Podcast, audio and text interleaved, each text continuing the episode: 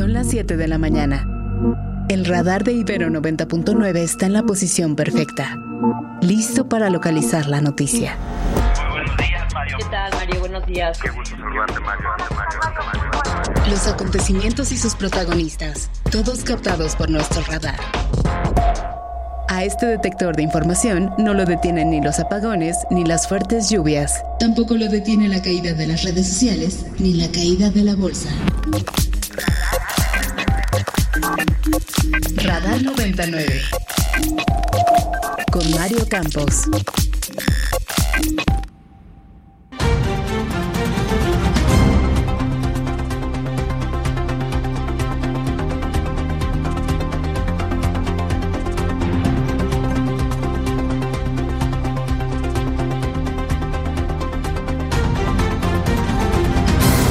Asesinan en Zumpango del Río, en Guerrero, al padre buscador Noé Sandoval.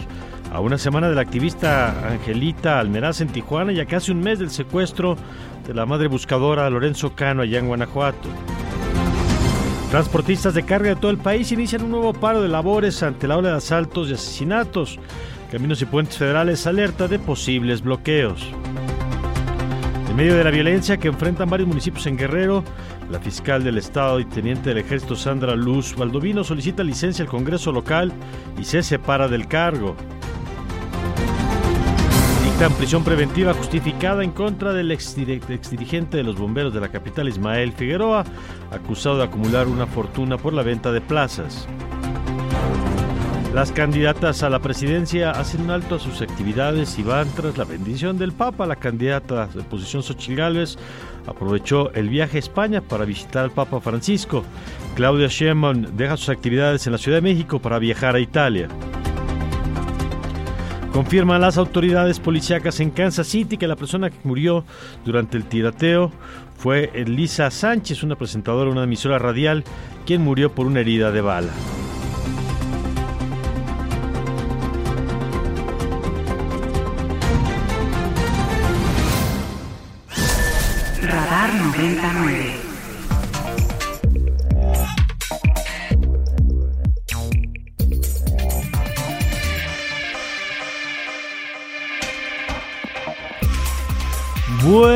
Buenos días, muy buenos días, bienvenidos a Radar 99.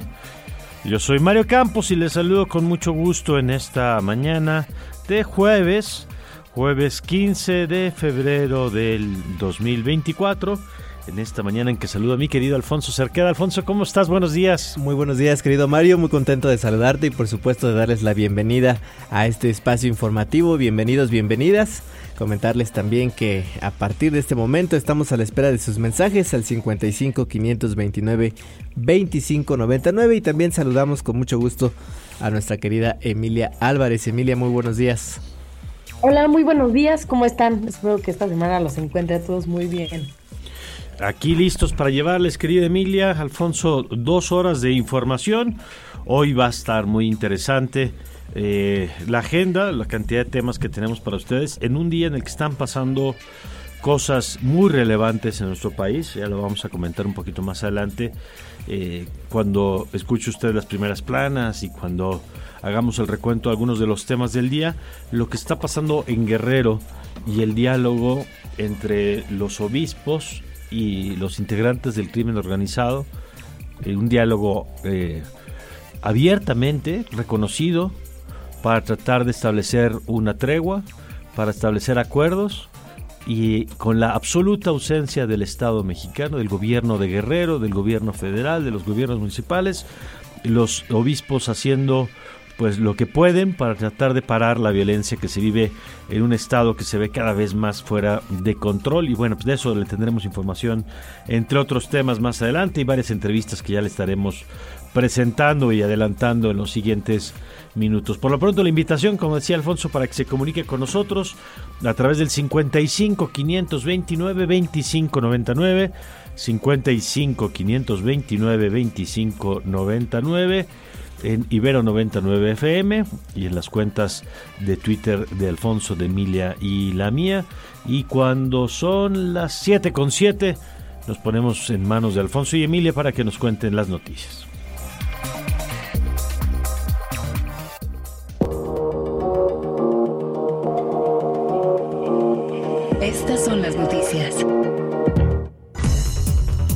Les contamos que desafortunadamente sigue la violencia en contra de personas buscadoras. Ayer en Zumpango del Río Guerrero fue asesinado el buscador Noé Sandoval Adame, quien buscaba a su hijo desde el noviembre pasado, desde el mes de noviembre pasado, luego de integrarse al grupo de familiares en búsqueda María Herrera de Chilpancingo.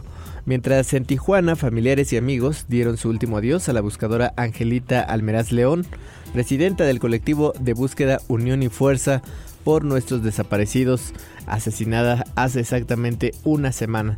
En tanto, en Salamanca, Guanajuato, mañana se cumple un mes del secuestro de la buscadora Lorenza Cano, quien fue extraída de su domicilio por un grupo de sujetos armados que asesinaron a su hijo y a su esposo. De estos tres casos, ninguna autoridad ha ofrecido mayor información, salvo que se está investigando y que el caso no quedará impune. Crisis de inseguridad y violencia contra transportistas de Guerrero cumple tres semanas y las agresiones no paran pese al envío de militares. Luego el segundo homicidio en contra de un trabajador del transporte público en Iguala. El paro del servicio apenas comenzaba a reactivarse en la capital, pero ya se ha extendido a otros municipios. En este contexto, ayer se dio a conocer que dejó la Fiscalía del Estado la teniente del Ejército, Sandra Luz Valdovinos Salmerón, quien pidió la licencia al Congreso local durante seis meses para atender asuntos personales y familiares. Y tras el, el, atentado en su contra, el periodista Andrés Salas, director del portal digital Noticias de Cuautla, fue registrado ante el Mecanismo de Protección para Personas Defensoras de Derechos Humanos y Periodistas. A través de un comunicado, la Secretaría de Gobernación informó que el periodista cuenta ya con medidas extraordinarias para garantizar tanto su integridad física y emocional como la de su familia. Y ante la creciente inseguridad que ha imperado en contra de choferes de transporte de carga en distintas carreteras del país y también que hace la promesa de reforzar la seguridad con el ejército, a las 8 de la mañana arranca el paro de transportistas, quienes comenzarán a cerrar algunos tramos carreteros en protesta por el asesinato de sus compañeros en lo que va del presente año. Aunque se mantiene la mesa de trabajo con algunas organizaciones, los inconformes han dicho que no pararán, la, que no paran las extorsiones, así asesinatos. Este paro será indefinido. Y por otro lado, elementos de la Secretaría de Marina desalojaron a un grupo de ferrocarrileros que realizaban un bloqueo en las vías del tren interoceánico en Matías Romero, Oaxaca, en protesta por el incumplimiento del gobierno federal para abrir un programa de justicia social prometido a cambio de permitir la construcción del tren. Tras los empujones y golpes que intercambiaron con los marinos, los ferrocarrileros denunciaron la desaparición de su líder, identificado como José Luis Godínez, a quien nadie ha podido localizar. La crisis hídrica en el Valle de México se agudiza. Ayer la Comisión Nacional del Agua reportó que el nivel en Tlaxamala se encuentra ya al 37% de su capacidad y cada vez se avanza con mayor rapidez hacia el día cero en que los niveles sean insuficientes para seguir dotando de agua a la capital y varios municipios mexiquenses. En este contexto, la presidenta de la Comisión del Agua en el Congreso Capitalino, Lisa Gutiérrez, alertó el huachicoleo del agua en Tlalpan e Iztapalapa por parte de la familia michoacana, cuyos integrantes perforan ductos o roban el agua a piperos para venderla a los agricultores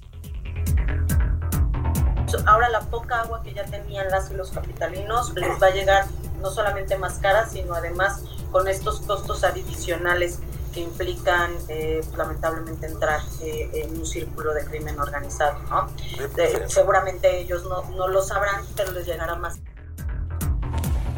Un juez federal dictó prisión preventiva justificada contra Ismael Figueroa, ex líder del sindicato del heroico Cuerpo de Bomberos en la Ciudad de México. Él es acusado de operaciones con recursos de procedencia ilícita.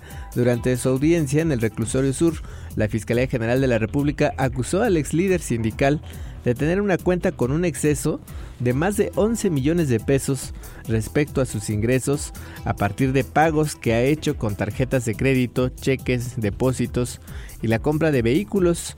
En este caso están implicados la esposa, la madre y el padre del acusado.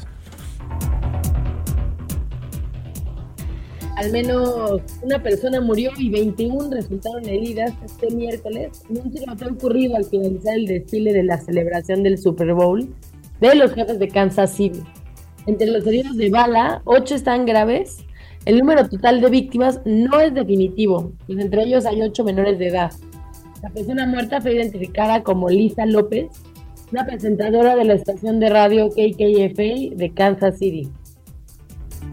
Bueno, y en información de carácter electoral, ayer, Día del Amor y la Amistad, la candidata de la Alianza Morena, PT y Partido Verde, Claudia Sheinbaum, no tuvo actividad pública, pues apresuró su viaje a Europa y todo para no quedarse atrás, pues gestionó una visita al Vaticano para buscar una audiencia con el Papa Francisco. Esto luego de conocerse que la candidata de oposición Xochitl Galvez se le adelantó y aprovechó su viaje a Europa para reunirse ayer con el sumo pontífice en la Basílica de San Pedro junto con su familia. Y por su parte, quien también busca el roce internacional es el candidato del Partido Naranja a la presidencia, Jorge Álvarez Maínez, quien se reunió con representantes de la Unión Europea en nuestro país. El encuentro convocado a instancia de los diplomáticos es el tercero que sostienen los aspirantes con los aspirantes a ocupar la presidencia, pues ya lo hicieron anteriormente con Claudia Sheinbaum y Xochitl Gálvez. Al encuentro acudieron también el senador Dante Delgado y el gobernador de Nuevo León, Samuel García.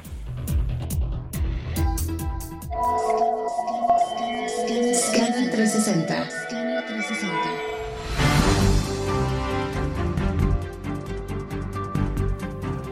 El expresidente francés Nicolas Sarkozy fue condenado a seis meses de prisión en el juicio de apelación por la financiación ilegal de su campaña presidencial de 2012. Se trata de una pena algo inferior a la impuesta en primera instancia en septiembre de 2021, que fue de un año de cárcel firmes y algo superior a lo que había solicitado la fiscalía, que era de un año exente de cumplimiento.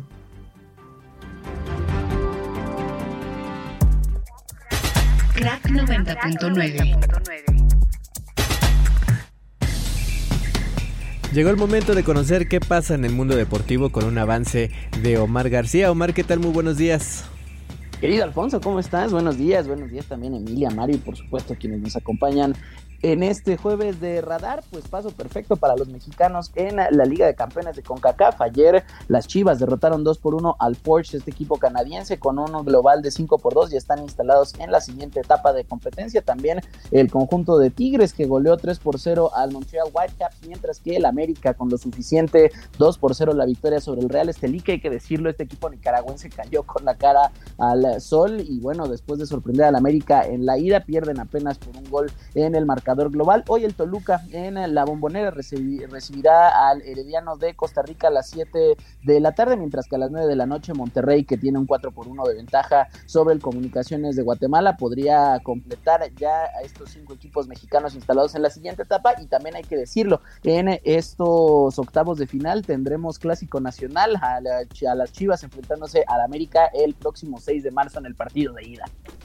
Muy bien, querido Mar, muchas gracias. Como siempre, volvemos contigo más tarde. Seguro, ya nos escuchamos en largos y tendidos con el resto de la jornada. Gracias, gracias, ya volvemos con Omar.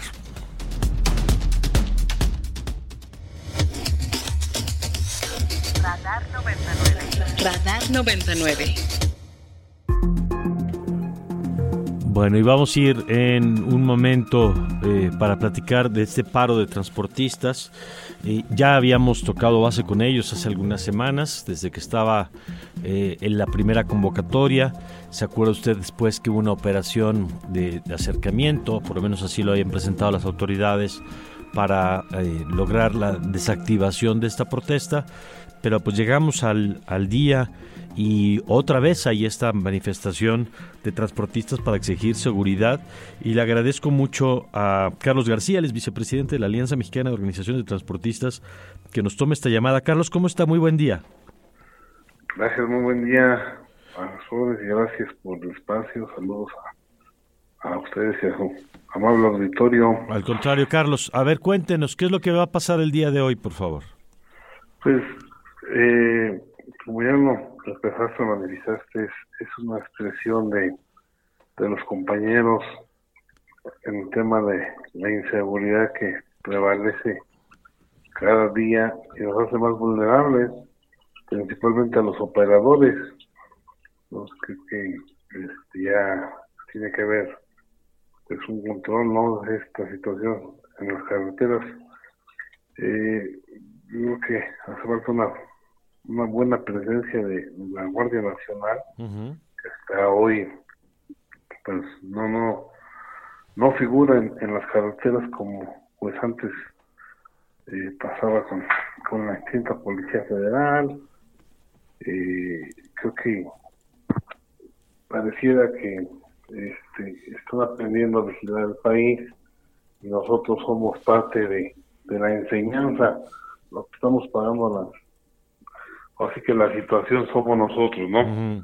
Es el precio, porque definitivamente pues, nos queda claro que, que la Guardia Nacional, que son puro eh, castrense, pues no tienen experiencia para esto. Hay, hay oficiales que la verdad pues sí están poniendo ganas, pero otros la verdad no hemos, no hemos resultado, digo, creo que ya es viral la situación que prevalece en el país. Antes eran con todos los estados y ahora definitivamente pues es todo el país. Entonces, esa es la, la, intención de pues, haber llamado al señor presidente, pues que algo se tiene que hacer, buscar una estrategia diferente, sumar más gente, no sabemos cuál sea, y estamos a enseñar porque no se puede ser juez y parte, ¿verdad?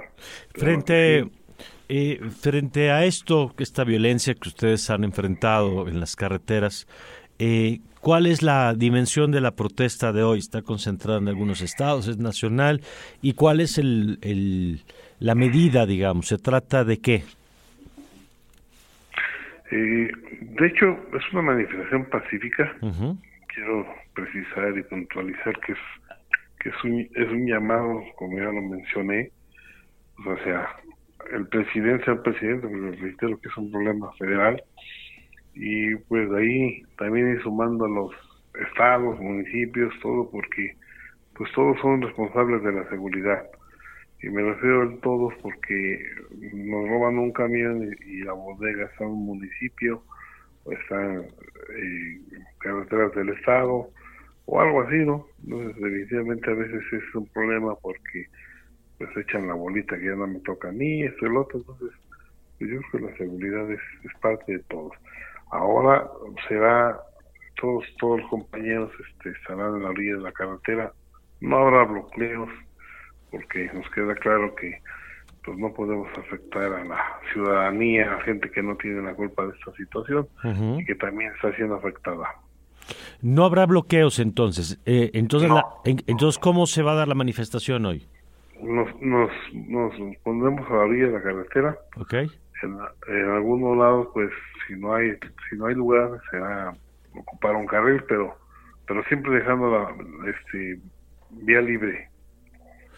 Eh, creo que yo creo que sí, eh, quiero puntualizarlo es esto también para que el auditorio pues nos comprenda es, es, la situación de que hoy en día compañeros son, son vulnerables y, es muy viral que ya ha sido a balazos, ¿no? ya esto ya se nos salió de control y pues tenemos un déficit de operadores hoy en día de un 40-45% que están emigrando a Estados Unidos y Canadá y eso lo pueden constatar ustedes. Entonces creo que es preocupante porque pues viene el net sourcing, que viene una inversión muy fuerte al país y, yo quisiera saber cómo le vamos a hacer para mover cualquier producto, lo que sea, si no tenemos operadores. Y, es entendible, ¿no? Porque pues, ¿quién quiere arriesgar su vida? De acuerdo, sí, sí, esa es la situación que están enfrentando. ¿Hay en este momento algún diálogo con las autoridades, Carlos? Sí, sí, de hecho ha habido mesas de trabajo con Guardia Nacional, con la SICP, que es la alma mater del transporte, eh, la cabeza del, sector, pero pues, ¿qué queremos? Que necesitamos más presencia. Hubo una manifestación de los compañeros transportistas de varias organizaciones y yo creo que no es un capricho de ninguna, es una necesidad que de todos, es un grupo un SOS a nivel eh, general, y no digo a todos los porque hoy en día la delincuencia pues afecta a todos, a todos. Entonces, eso yo creo que la, la forma de operar pues ya es, ya es muy visible que, que, este, que les, que les, que ellos lo hacen a la hora que sea. Antes era no circules de noche por todas las carreteras y hoy en día es a la hora que sea y en el tramo que sea. Muy bien, pues así está la situación. Vamos a estar atentos a la movilización el día de hoy. Eh, eh, ¿Qué esperarían? Por cierto, Emilia, tú tienes una pregunta nada más antes de terminar la, la conversación aquí con Carlos. Sí, yo quisiera saber cómo pueden las autoridades y la industria colaborar para abordar este problema. Pues la autoridad, hemos, hemos pedido en esos meses de trabajo que nos digan qué estrategia están usando o, o qué plan van a diseñar o buscar para para enfrentar de, lleno esta, esta situación. Y la industria, pues creo que la industria es, es, parte también de la afectación, porque el urco, los productos que se llevan son parte de ellos y al final hay que pagar un seguro o este o definitivamente a veces pues nos echan toda la culpa a los transportistas, ¿no? O nos dejan toda la presión. Yo creo que ahí la forma también de una un apoyo como, como también puede ser entre todos los sectores, pues es, es solidario, entender que esta es una, una forma de externar o a la vez presionar al gobierno en general, ya lo dije a los tres niveles, pues para que se sumen a, este esfuerzo, incluyendo las mismas fiscalías, porque a veces eh, sí ha habido detenciones, no lo voy a negar, pero más tardan en entrar los delincuentes que en salir el, el operador a veces la, la persona que está señalando la, la flagancia es, tarda más en salir que el, delincuente. Pues yo creo que eso es lo que pedimos, que haya una suma de esfuerzos para que todas las carpetas de, de, investigación pues tengan como tal investigación de raíz y no solo sea un, una letra muerta que se queda ahí y ya pues no, no hubo consecuencias.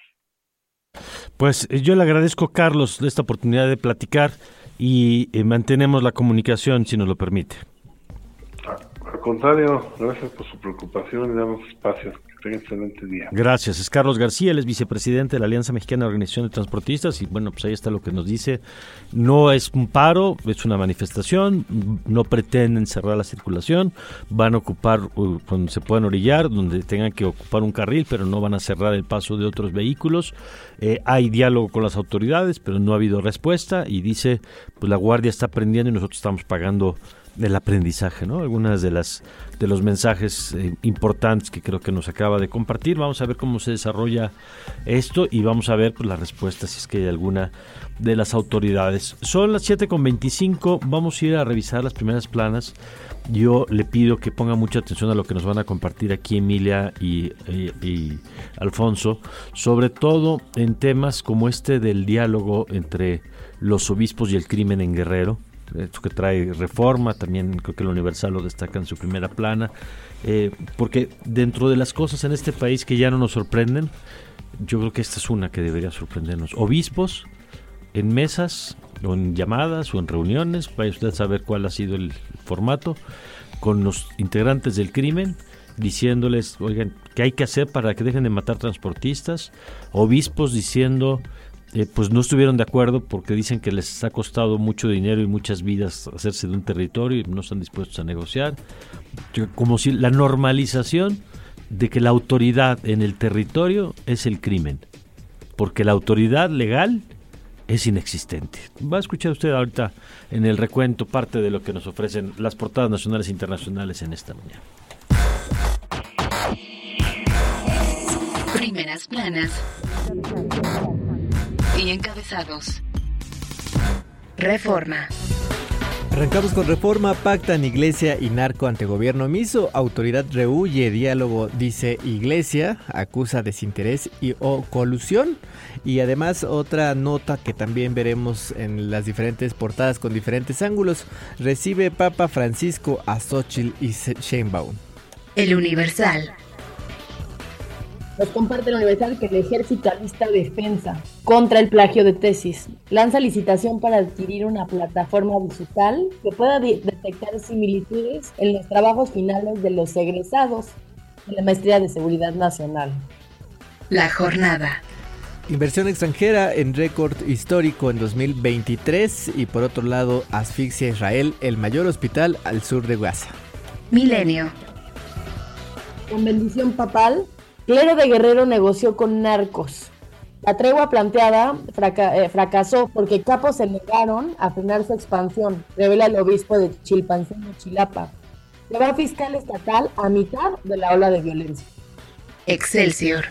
Y en esta misma línea, crimen condiciona tregua de obispos. Cuatro prelados se reunieron con líderes delincuenciales para pedirles paz, pero cada uno impuso requisitos para repartirse el territorio y no hubo acuerdos. Y bueno, aprovechando lo que decías Mario, yo creo que aunque no hubo acuerdos, es un precedente importante el este, el, este tema del diálogo con los delincuentes.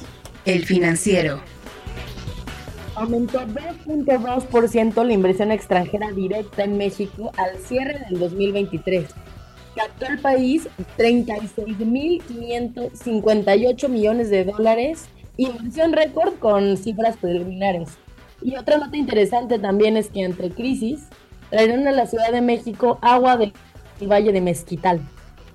El economista en esa misma línea, inversión foránea cerró el 2023 en nivel récord, desaceleró en el segundo semestre del año pasado. El Sol de México. Y el Sol de México también nos, comparte que los obispos piden tregua y cabecillas del narco. Y otra nota también interesante que nos comparte es que los ferrocarrileros bloquean para exigir pago de 6 mil millones de pesos. Prensa internacional. Iniciamos con el New York Times. Las tropas estadounidenses deben permanecer en Medio Oriente y por otro lado en un túnel pistas sobre cómo jamás utilizó los hospitales. El país nos comparte que España e Irlanda exigen a Bruselas medidas contra Israel por las violaciones de derechos en Gaza.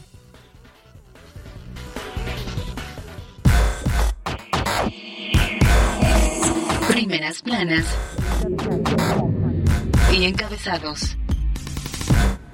7 con 34 minutos y después de haber revisado con usted el tema de la protesta y de los autotransportistas, vamos a platicar de pues uno de los temas de fondo. Yo ayer decía en, Twitter que en lugar de estar hablando de, de las propuestas del presidente como si fuera nuevo, pues tendríamos que estar haciendo en los medios un balance de qué ha pasado en estos cinco años, qué, qué deja de, pendientes y, y, en todo caso, en materia de las propuestas, pues qué temas están de fondo que vale la pena revisar.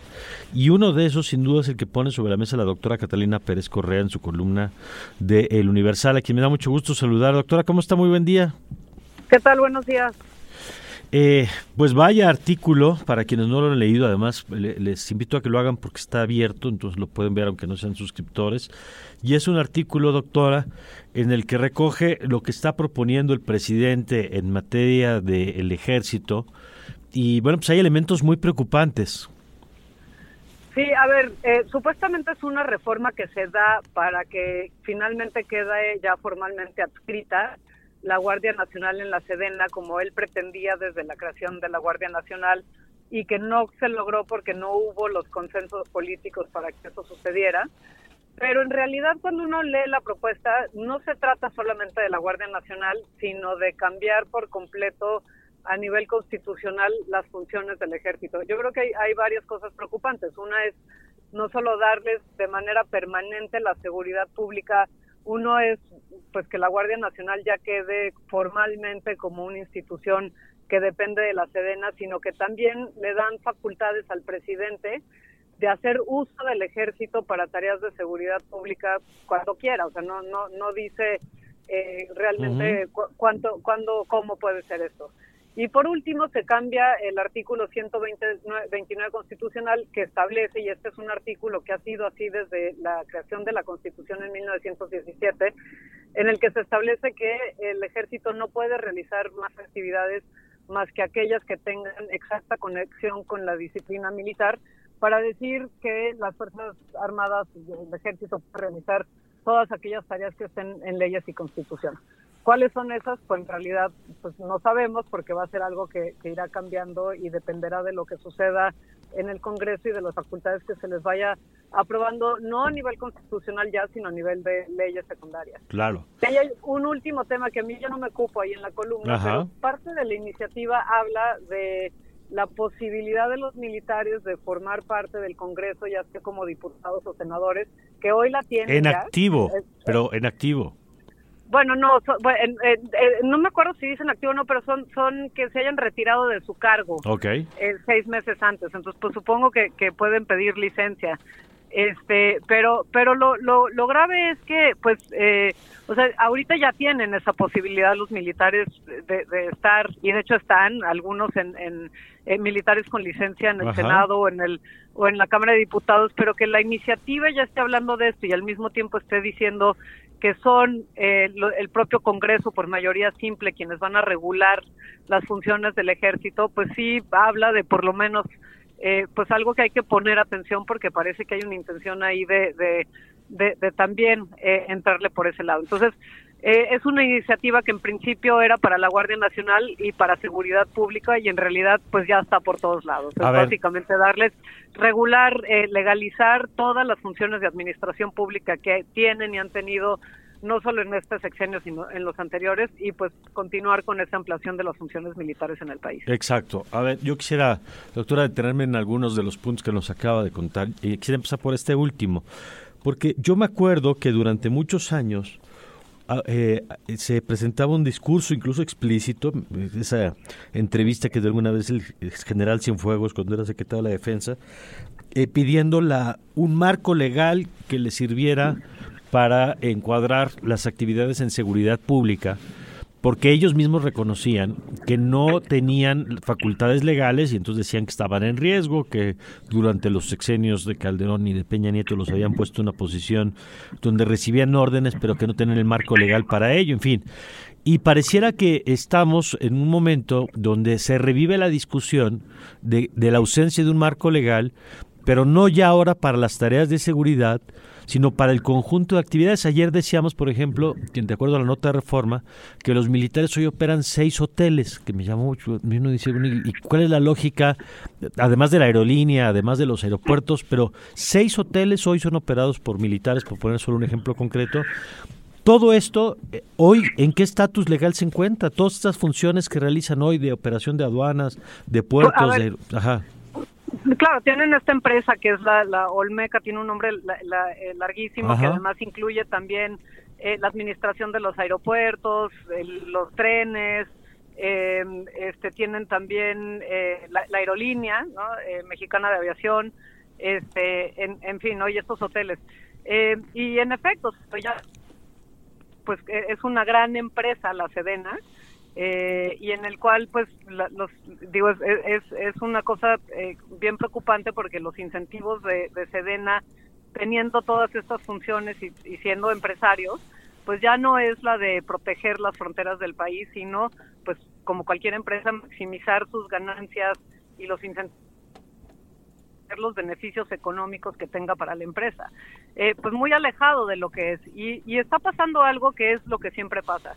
Se les da más atribuciones de las que son constitucionales y legales y luego se, di- se dice, bueno, en lugar de regresar a los militares a la función constitucional que tienen, pues mejor cambiemos la constitución para que ya no sea inconstitucional lo que están haciendo. Y eso es un poco lo, lo que vemos aquí, o no, no es un poco, es lo que estamos viendo aquí. Eh, se han dedicado todo el sexenio a violar la constitución. El presidente López Obrador les ha dado más y más tareas de administración pública, la creación de esta empresa. Eh, y ahora lo que se pone en la Constitución es que todo esto pues termine siendo legal en lugar de decir, oigan, ¿por qué estamos haciendo esto con el ejército? ¿Es conveniente que esto lo haga el ejército y, y cómo podríamos regresar las cosas a un estado constitucional eh, y, y regular? ¿no? Eh, hay una razón por la cual desde la Constitución de 1917 se estableció el artículo 129 con, con, eh, eh, estableciendo límites tan claros de cuál es eh, las tareas o, qué es lo que puede y no puede hacer el ejército. Y, se, y, se, estableció que solo pueden hacer aquellas cosas que tienen que ver con la disciplina militar.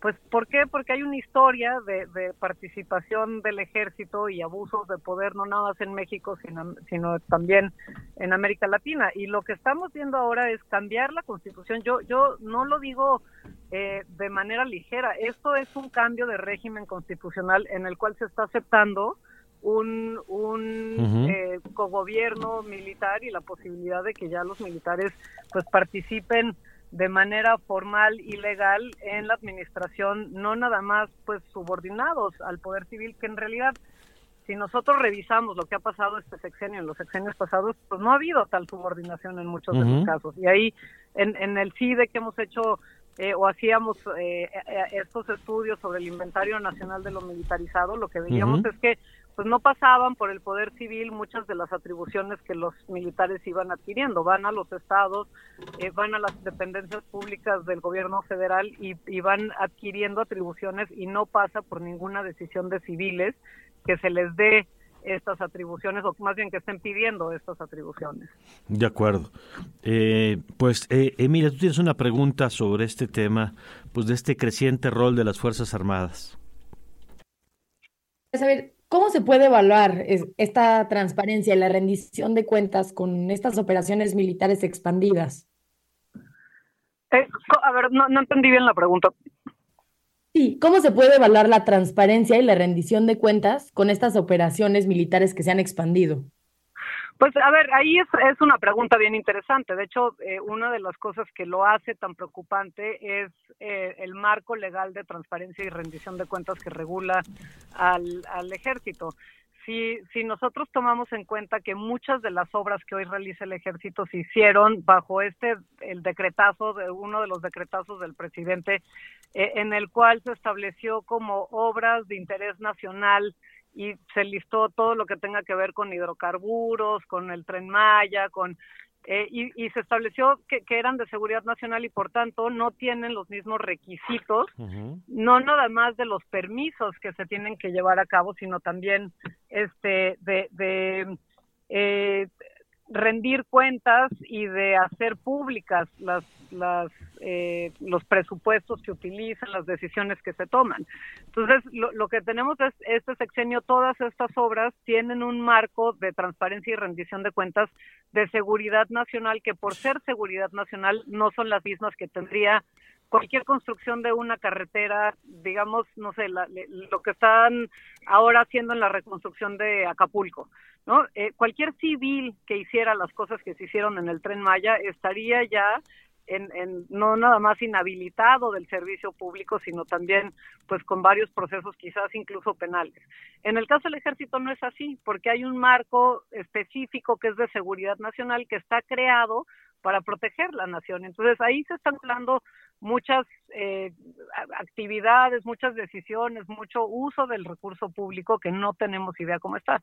Y luego además pues también está el, el tema de eh, donde sí dan información, porque eso sí es algo que nosotros hemos estado haciendo aún desde el programa de política de drogas, pidiendo información, dan mucha información, de hecho incluso más que algunas eh, eh, autoridades estatales en materia de seguridad pública, pero es una información con muy mala calidad mm. que muchas veces no dice lo que tendría que decir. Entonces, pues básicamente es, es un hoyo negro que, que además eh, pues a ver qué autoridad civil va a sancionar a los militares que no den la información. Claro, que es lo que lo que apuntaba bien Emil, este asunto de la rendición de cuentas, pues eh, cuando la relación se establece en esos términos jerárquicos, aunque no sea, aunque formalmente se supone que esté subordinado al poder civil, pues hemos visto en los hechos esta ausencia de rendición de cuentas, estas resistencias a lo largo de los años. Doctora, muchas gracias, qué importante que, que se ponga este tema sobre la mesa y, bueno, pues si nos lo permite, seguiremos abordándolo. Claro que sí, muchas gracias y buen día. Buen día, la doctora Catalina Pérez Correa, usted la puede leer en el Universal. Y bueno, vamos ahora, eh, querido Alfonso, con la información económica de esta mañana.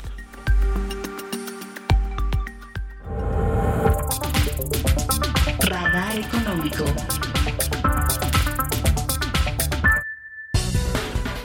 Esta mañana en el radar económico les contamos que CEOs encuestados a nivel global destacaron a México como uno de los principales territorios para la generación de ingresos en el año 2024. En este año lo que convierte al único país, a México, al único país de Latinoamérica posicionado dentro de los 10 países esenciales para la creación de capital mundial. Eh, este estudio lo realiza una consultora internacional PricewaterhouseCoopers.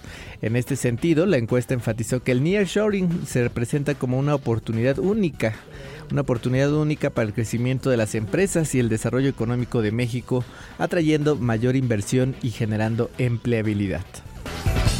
En el año 2023, México captó 36.058 millones de dólares en inversión extranjera directa, la más alta desde que existen estos registros, así lo informó la Secretaría de Economía. Estas cifras históricas preliminares el que eh, confirma el Banco de México, señaló la Secretaría de Economía, es producto de un récord en la inversión de utilidades debido a la confianza, dice, de los inversores extranjeros en el país.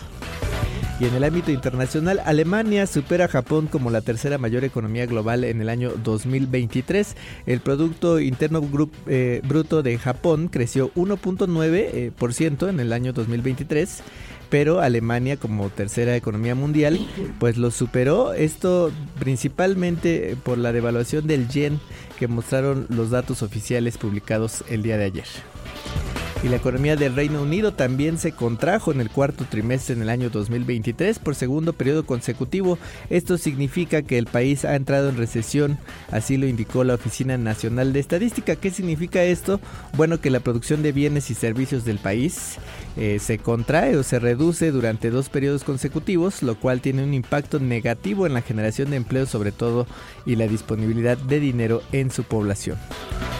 Y esta mañana también sorprende el Bitcoin con un valor de 52.100 dólares, arriba de los 50.000 dólares, mientras que un dólar arrancó en 17 pesos con 6 centavos.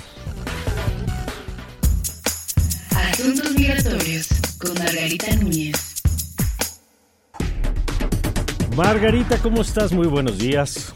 Muy buenos días, Mario. Muy bien, muy contenta de estar acá con ustedes. Igualmente, nosotros felices de tenerte aquí en tu espacio, como siempre. Cuéntanos qué nos traes en esta mañana de jueves.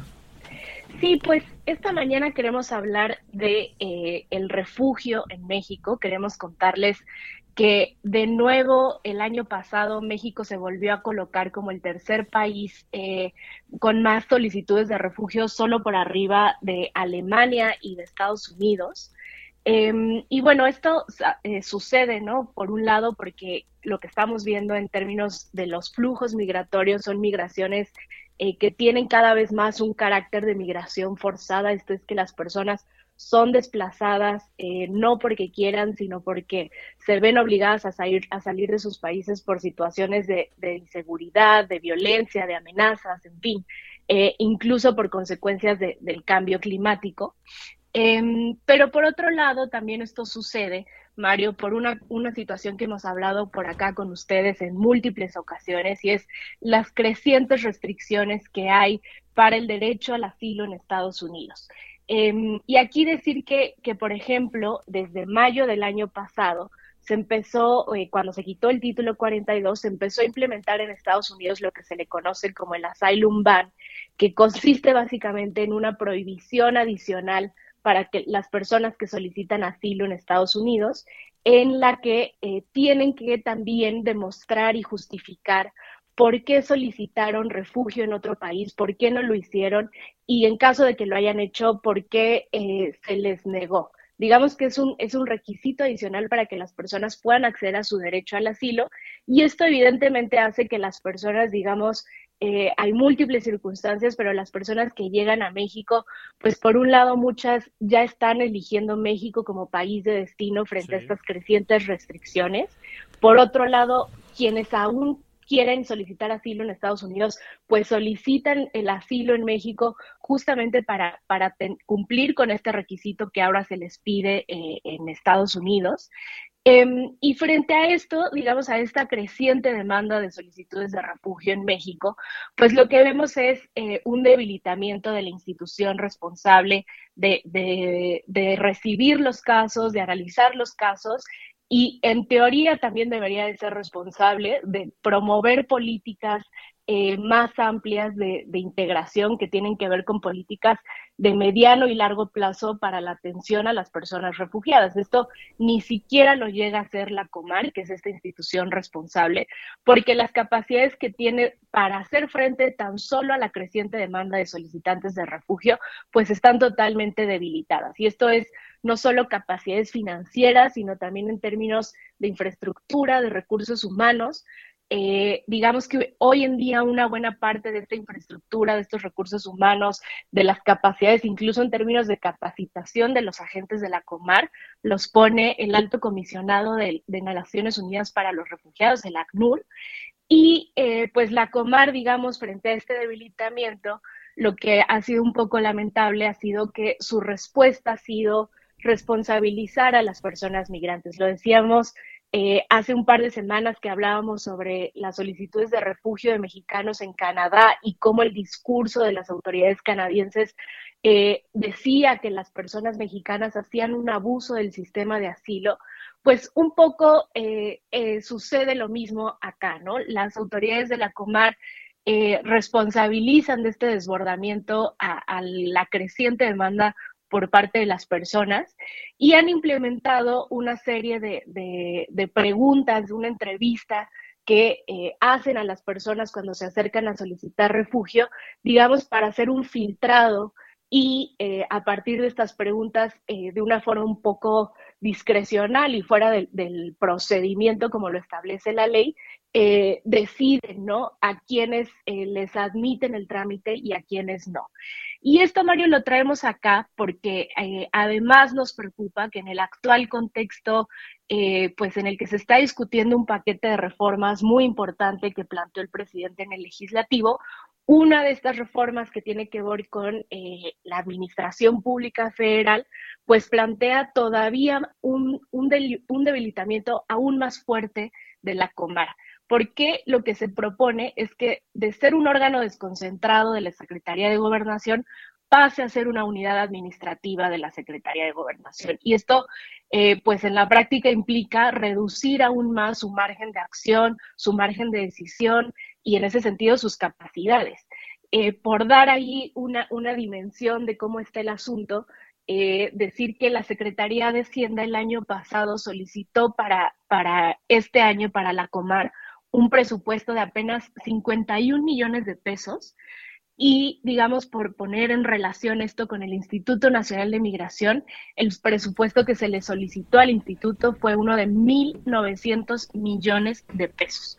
Esto es que la Comar, digamos, representa apenas un 2.7% del presupuesto asignado a migración. Y creo que este dato, pues lo que nos evidencia es justamente dónde están las prioridades en política migratoria por parte del gobierno federal y en vez de promover, ¿no? Como muchas veces afirma en el discurso que promueve una política de protección, una política humanitaria, de garantía de los derechos de las personas migrantes, pues en los hechos eh, y justamente en estas cifras del presupuesto y en esta reforma administrativa vemos que no, que la apuesta no está por, en, promover la protección y los derechos de las personas, sino todo lo contrario, en promover una política de contención que es la que implementa el Instituto Nacional de Migración con esta que además al instituto sí se le ha venido aumentando el presupuesto año con año y a la Comar al contrario, ¿no? Se le ha venido eh, reduciendo y más bien aquí ha sido eh, el ACNUR quien ha, eh, pues digamos, entrado al quite para fortalecer un poco la ya debilitada Comar. De acuerdo. Bueno, pues así está el panorama, muy interesante los datos que nos comparte sobre el lugar que tiene México a nivel mundial en esto y lo que cómo no va acompañado, digamos, del presupuesto y de las decisiones, pues para fortalecer esto que ya es una realidad. Eh, Margarita, muchas gracias como siempre. Gracias a ustedes, Mario. Gracias, es Margarita Núñez. Ella es la coordinadora del programa de asuntos migratorios aquí en la Universidad Iberoamericana. Son las 7.56. CIMAC. CIMAC. CIMAC. CIMAC. Periodismo con perspectiva de género.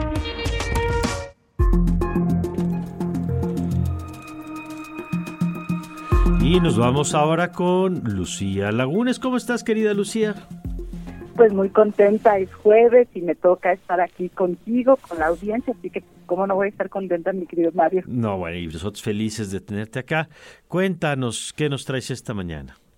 Pues fíjate que eh, la semana pasada hubo una discusión, reflexión en la sala superior del Tribunal Electoral del Poder Judicial de la Federación que vale muchísimo la pena que nos detengamos en ella, porque en estos momentos electorales, con la presencia cada vez mayor de mujeres en los procesos electorales, de repente pareciera ser que hay una línea muy delgada entre el trabajo periodístico, la libertad de expresión y algunas referencias que se hacen precisamente hacia las mujeres que están contendiendo que pudieran caer en violencia política contra las mujeres por razones de género.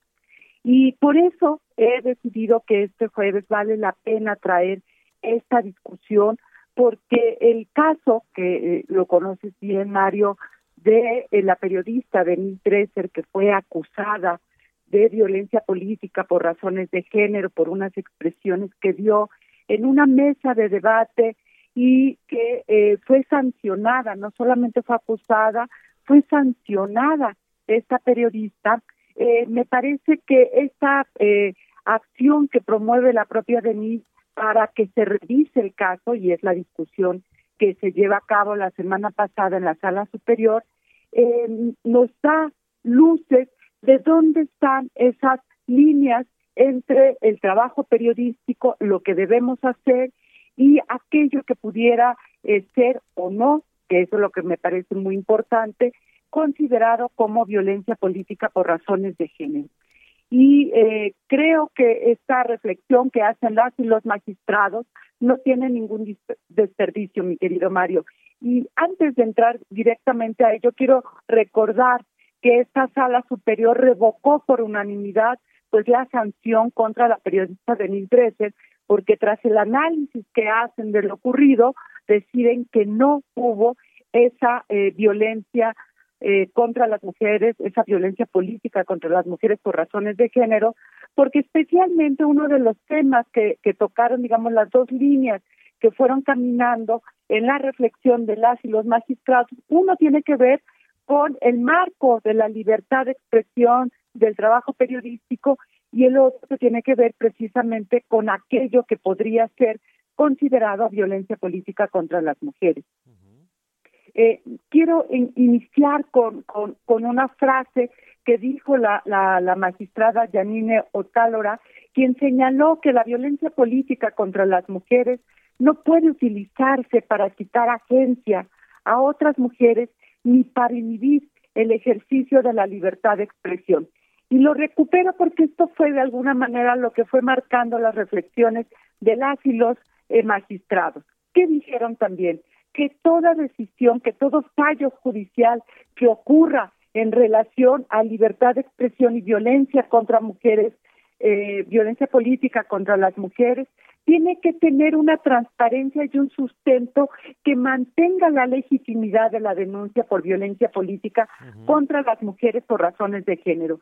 Eh, eh, no hacerlo, digamos, no generar ese sustento, lo que va a ir colocando es la duda precisamente sobre este derecho de la violencia política contra las mujeres, es decir, de poder denunciar y poderlo sustentar. Eh, en la sala superior también coincidió Mario que es muy importante hacer el análisis de estas expresiones, de estas frases o señalamientos que pudieran hacerse en el ámbito periodístico en un contexto, hay que determinar el contexto en el cual se realizan estas frases que pudieran expresarse, incluso señalaron, podemos reconocer que muchas de las frases pueden ser sexistas o misóginas y que por supuesto son reprochables, pero no necesariamente por ser sexistas y reprochables constituyen en sí mismo violencia política por razones de género. ¿Cuáles son los elementos que pueden eh, caer en, digamos, en, en, en, lo que, en expresiones o en acciones que pudieran considerarse como violencia política por razones de género? Una de ellas, Mario, tiene que ver con la intención de causar daño.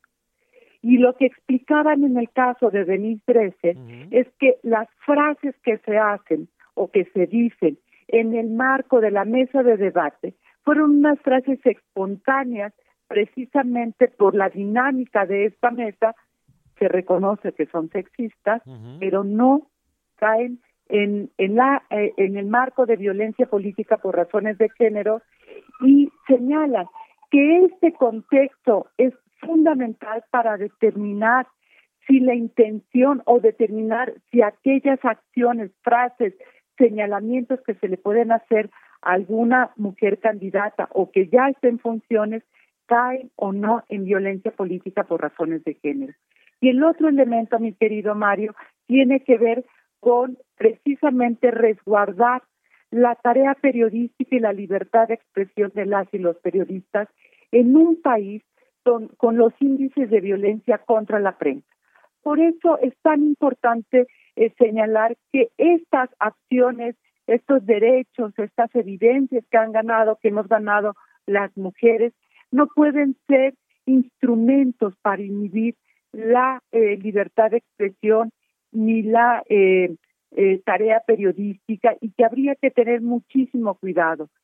otro, otro, dos elementos que usaron precisamente en términos eh, legales tiene que ver con el estándar de malicia efectiva, es decir, la intención real de causar daño a través del el ejercicio periodístico, pero el otro tema tiene que ver también con la licitud del trabajo periodístico. Eh, y reconocerlo como un eje de la democracia es parte de lo que fueron reflexionando en esta sesión de la semana pasada a propósito del caso de la propia de Denise Dresser, donde fueron señalando precisamente coincidiendo por unanimidad con algunas eh, modificaciones y algunos comentarios de, para profundizar después, pero me parece en estos momentos donde más de 20 mil cargos se van a disputar y la mitad van a estar ocupados por mujeres, revisar la sentencia nos va a servir a las y los periodistas para poder tener claridad de eh, los límites que tenemos, pero también para las mujeres que contiendan tener claridad de cómo relacionarse con la tarea periodística y poder ubicar también aquellos señalamientos que pudieran estar ocurriendo en estos procesos electorales, Mario. Muy bien, pues yo te agradezco como siempre. Bueno, antes nada más, Emilia, antes de, despedir a, a Lucía, tú tienes una pregunta ahora que la estamos escuchando. Emilia. ¿Me escuchan? Ahí estamos, ahí, ya te escuchamos, ahora sí. ¿Cómo afecta la capacidad de ejercer de las mujeres periodistas, pues que el sistema de justicia no reconozca los ataques y los hostigamientos de género? Y también quería saber qué implicaciones se ven reflejadas para la libertad de prensa. Eh, entiendo que estás preguntando sobre los ataques hacia las mujeres periodistas, ¿cierto? Cierto, y hostigamientos. Ok, a ver, yo creo que este es un, gran tema en términos de que prácticamente el 98% de los atentados contra mujeres periodistas están en impunidad. Y esta es una deuda, sin lugar a duda, del sistema judicial para garantizar y robustecer pues la libertad de expresión en este país. Las mujeres periodistas están eh, viviendo un contexto muy complicado en materia de libertad de expresión en estos procesos electorales se agudiza eh, por pues eh, los ánimos que se van generando, pero también por algunas condiciones de violencia estructural que ya ocurren en el país y que de alguna manera ya han sido señaladas por otras eh, instituciones en términos de los riesgos de la estabilidad democrática en algunas regiones. Entonces, la deuda que tiene el Poder Judicial de no sancionar la violencia contra las mujeres periodistas lo que genera es abrir la puerta para la repetición. Claro, porque eh, esa es la clave, eh, el tema de la impunidad y la y, y por qué siguen ocurriendo estas cosas. Y bueno, pues son temas que ahí están en la mesa todos estos. Lucía, muchas gracias como siempre por tu análisis. Muchas gracias, Mario. Nos escuchamos la próxima semana. Gracias, Lucía Laguna es presidenta de CIMAC. 8 con 6 minutos. Radar 90.9.